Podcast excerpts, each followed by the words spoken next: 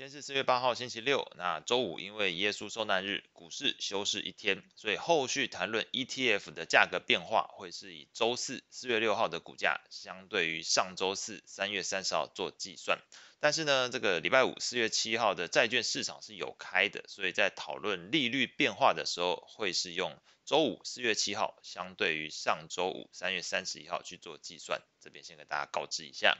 那过去一周市场主要的消息有三项。那首先，OPEC Plus 宣布从五月开始进行减产，那消息是使得油价大幅反弹。西德州原油期货过去一周涨幅八点一九 percent，来到每桶八十点四六美元。而在这过程之中，市场开始出现两派声音。第一派声音预期通膨上升，那这一部分。当然就会对于这个利率的前景可能预期会走升了，因为 Fed 可能会升息。那第二部分的观点是，OPEC Plus 想要稳定油价的背后意涵，表示经济衰退更加靠近，不然干嘛去做这个稳定油价的动作？那从过去一周债券的利率来看呢，似乎市场选择相信经济衰退的更加靠近的人是比较多的，因为在避险操作之下，美债利率过去一周呈现下滑，而不是因为通膨预期上升而使得升息预期转强。推高美债利率的这个发展，并没有整个市场是往这个避险的角度去走，所以美债利率下滑。第二个重要消息，美国的劳动市场出现放缓的迹象。周五最新公布的美国三月份新增的非农就业人数，相较前一期明显下滑。同时在周二、周三公布的 JOLTS 职位空缺，还有 ADP 私人企业的新增就业数，也明显出现放缓的情况。考量到这些劳动市场数据会是在五月份 FOMC 会议之前最后一批的就业相关报告，夹杂着先前美国银行业发生暴雷事件，那预期这次五月份 FOMC 会议的焦点并不在升息幅度，而在于对于经济前景、目前金融环境以及银行业暴雷议题的讨论上面。那最后一件消息呢，则是美中科技角力竞争力道加大。日前传出中国大陆开始反击，那以国安为由，针对美光进行网络安全审查之外呢，也传出中国大陆的反垄断部门刻意放慢审查脚步，像是针对这 Intel 收购高塔半导体、迈凌科技收购慧荣科技的案件都放慢审查的步伐。那不过最明显的后坐力反而出现在更上游的这个半导体设备类股层面，像是科林研发过去一周下跌七点零七 percent。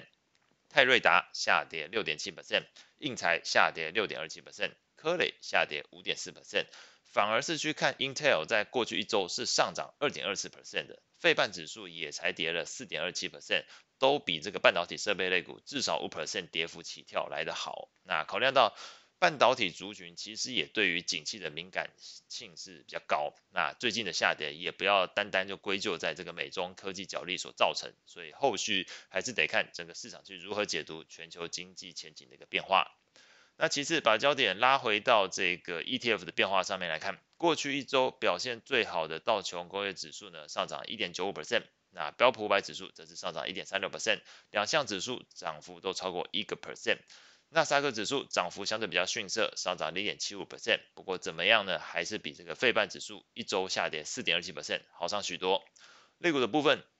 过去一周标普十一大类股只有工业跟非必需消费下跌，其余全数上涨。那涨幅最强的分别是健康照护、公用事业还有通讯服务。那另外呢，受惠于 OPEC Plus 减产而使得油价上涨的能源类股，在过去一周上涨三点三一 percent。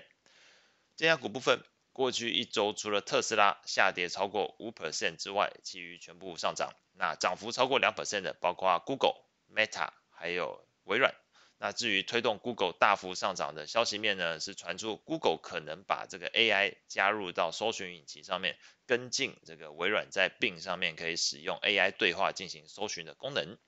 那再看看市场的情绪面部分，CNN 的恐惧贪婪指标从前一周的恐惧。进入到目前是贪婪的一个状态，那指标读数从四十五上升到五十七。那考量到目前整体市场其实对于经济衰退议题是讨论的沸沸扬扬，但是在情绪面则是进入到贪婪状态，其实让大家是有点摸不着头绪，到底后续是看多还是看空？所以我们把焦点拉回到整个比较客观的资产价格，还有这个利率的变化上面。以公债利率来说，十年期美国公债利率从前一周的三点四九 percent 进一步下滑到三点四一 percent，一周下跌八个基点。两年期美国公债利率则是从前一周的四点零六二 percent 下滑到三点九九三 percent，下跌了六点九个基点。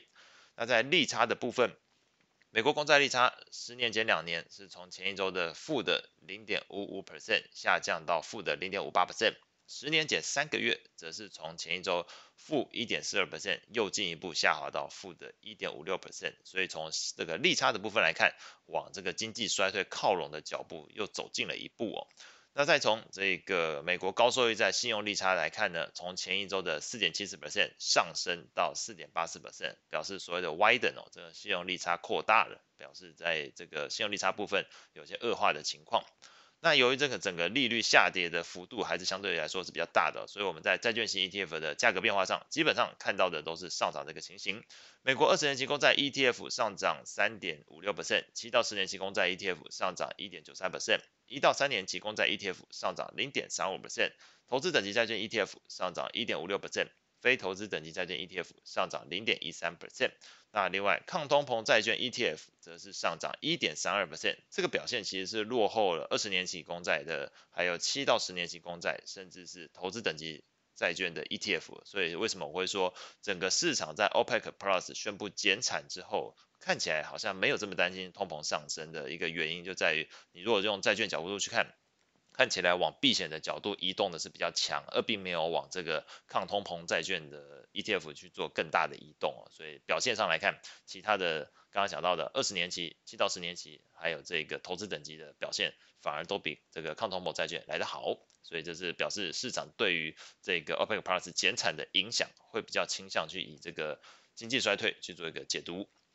那关于费的升息预期的部分来说，从这个 Fed Watch 工具显示，五月、六月可能暂停升息哦，这是可能性。那七月份的话，降息一码的几率是来到了四十八点二 percent。那对于今年底十二月份的 Fed 利率上限的一个预估，目前估是这个四点五 percent，代表从现在到年底可能有将近两码的一个降息幅度。那如果五月份又升息一码，表示假设维持在这个四点五 percent 不变，表示你可能有将近。到年底前会有降息三码的一个可能性。外汇部分，过去一周货币型 ETF 的表现上，这个瑞郎上涨一点零五 percent，表现最强。其次是日元跟英镑，那涨幅都在零点三 percent 之上。美元指数过去一周下跌零点一四 percent。那从最新的这个 ETF 折溢价来看呢，这个幅度都很小，所以预估主要货币呈现盘整的情况是比较高。未来一周重要的经济数据可以参考我们的这个附录的。这个逐字稿，那比较需要留意的会是下周三会公布美国 CPI，下周四会公布美国的 PPI。那一般来说，PPI 是 CPI 的前导车。那下周五会公布美国的零售销售。那我们主要要观察的是在，因为五月四号就会进行 FOMC 会议，所以下周会公布的 CPI 数据还有消费数据，大致上就是在会议前最后一批跟消费跟这个通膨有关的数据。那我们要看的是。通膨情况到底现在有没有影响到消费的一个迹象？因为如果影响到消费的迹象，那表示对 GDP 也会有一个影响性哦。所以这是目前就数据上的角度来说要观察的一个点。那以上呢是今天所有内容，我们下次见。